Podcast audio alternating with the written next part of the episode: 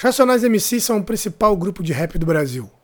A música dos Racionais foi sucesso de público e crítica e se impôs ao mercado sem o apoio de grandes gravadoras ou da grande mídia. Direto dos anos 90, o grupo fez um rap de São Paulo para o Brasil, criando sua música através de um diálogo com Jorge Ben, Tim Maia, o funk, o soul e o rap dos Estados Unidos. O que você vai ouvir aqui é o resultado de uma pesquisa de anos sobre a música dos Racionais. Começa agora o áudio documentário A Festa e a Luta A História da Música dos Racionais MCs. Parte 1 A Música Política dos Racionais MCs.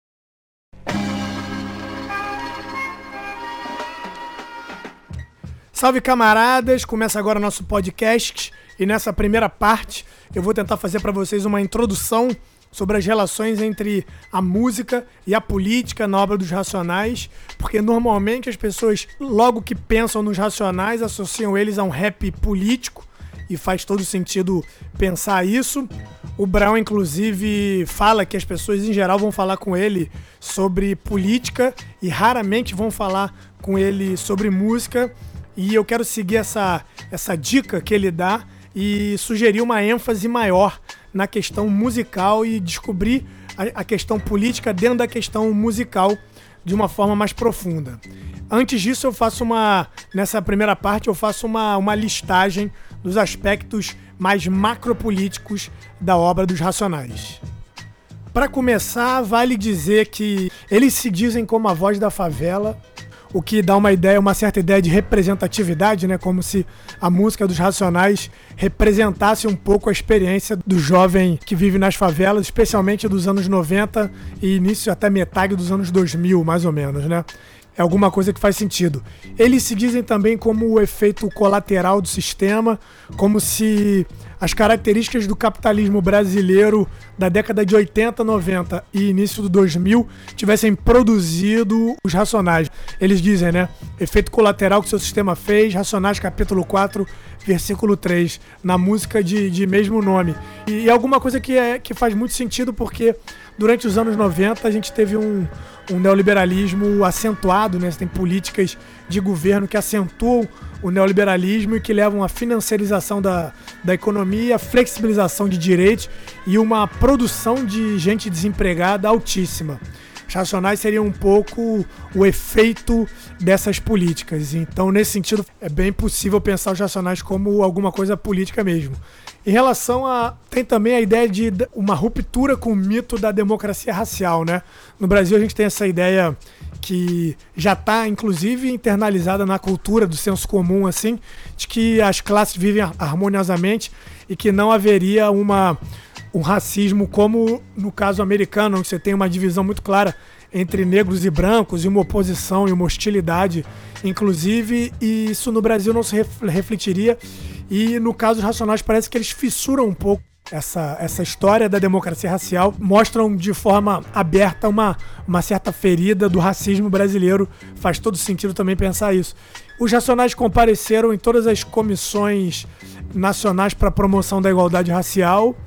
Eles também falam nas músicas sobre uma, uma, uma certa revolta com a segregação espacial, né? não a segregação, não somente a segregação racial, mas a segregação espacial na cidade de São Paulo por conta de uma oposição entre centro e periferia que no Rio de Janeiro talvez seja menos clara, já que o asfalto e a favela se misturam mais fortemente aqui no Rio do que em São Paulo. Dá até para pensar se isso tem alguma relação com, com a hostilidade que o rap de São Paulo tem, né, com a fúria que o rap de São Paulo tem e com uma certa conciliação que o rap do Rio faz, né? Se a gente pensar em nomes como o MV Bill, que é um, um, um, camarada que tem um trabalho muito interessante, ou Marcelo D2, são, por exemplo, grandes nomes do rap do Rio que dialogam muito mais com as forças do poder, dialogam, fazem algum tipo de conciliação com a indústria da mídia, por exemplo, muito mais do que os Racionais sempre fizeram, como se em São Paulo essa, essa hostilidade entre o poder e algum tipo de resistência ficasse mais, mais evidente do que aqui no Rio.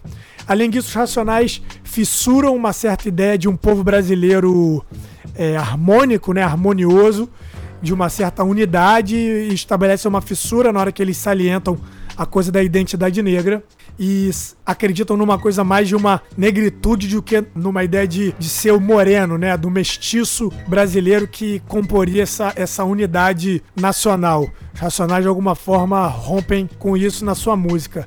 E do ponto de vista institucional, especificamente, os Racionais sempre dialogaram com o Partido dos Trabalhadores, né?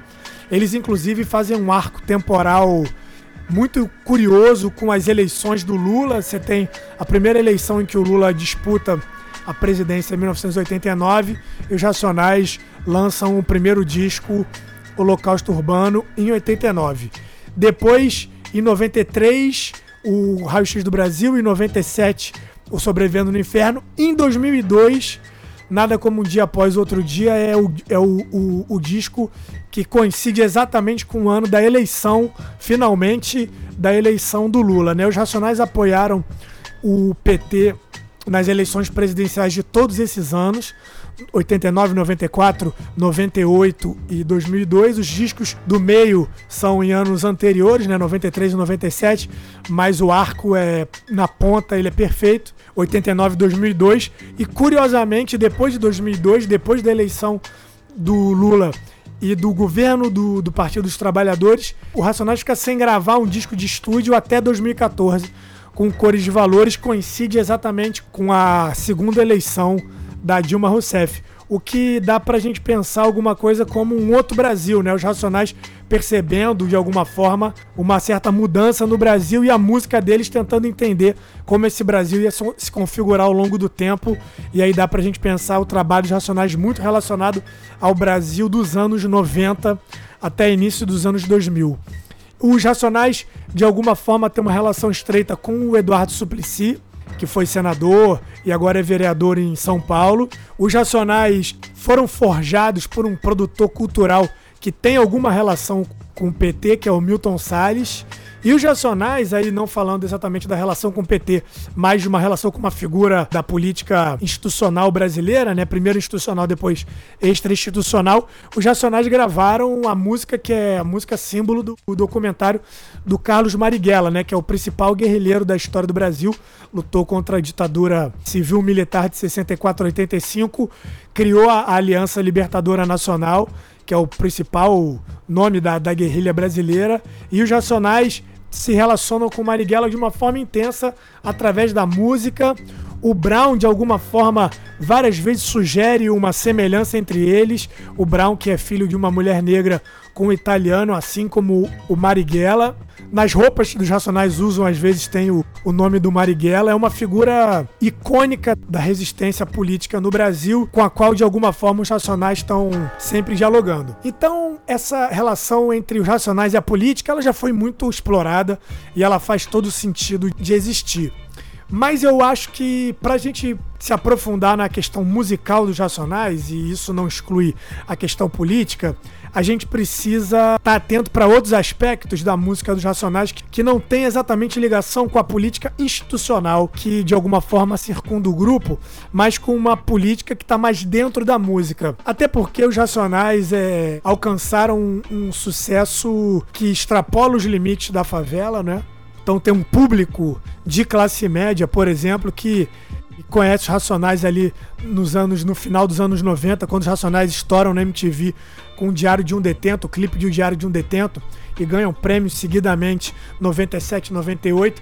Esse público dos Racionais extrapola ah, os limites da favela e os limites da periferia, né?